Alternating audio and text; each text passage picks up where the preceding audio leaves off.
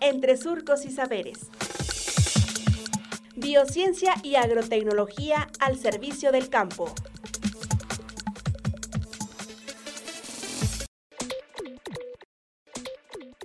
Ventajas de la malla sombra, parte 2.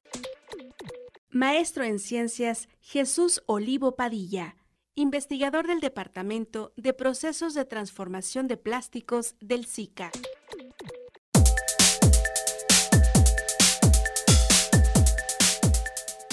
Ventaja que también nos puede dar la malla sombra es que incluso en invernaderos que están muy tecnificados, se pudiera estar monitoreando la radiación del sol y correr esta malla sombra según sea necesario. Si el día está muy caluroso, pues se corre la malla sombra. Si está tan caluroso, pues se retira la malla sombra y se queda enrollada como una especie de cortina flotante arriba del cultivo y bajo el invernadero. Y a veces, en algunas ocasiones, cuando no está tan tecnificado, se coloca arriba del invernadero. Recordemos que aquí en la región pues tenemos una alta incidencia de radiación solar, pero también tenemos una baja humedad. Entonces el porcentaje relativo de humedad del aire pues es bajo. Entonces queremos guardar la humedad que se utiliza en el riego adentro del invernadero y pudiéramos utilizar esta malla sombra para ayudarle todavía la película del invernadero a que la temperatura adentro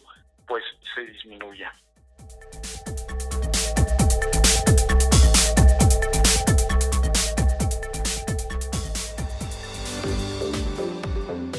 Radio Universidad Agraria y el SICA presentaron Entre Surcos y Saberes.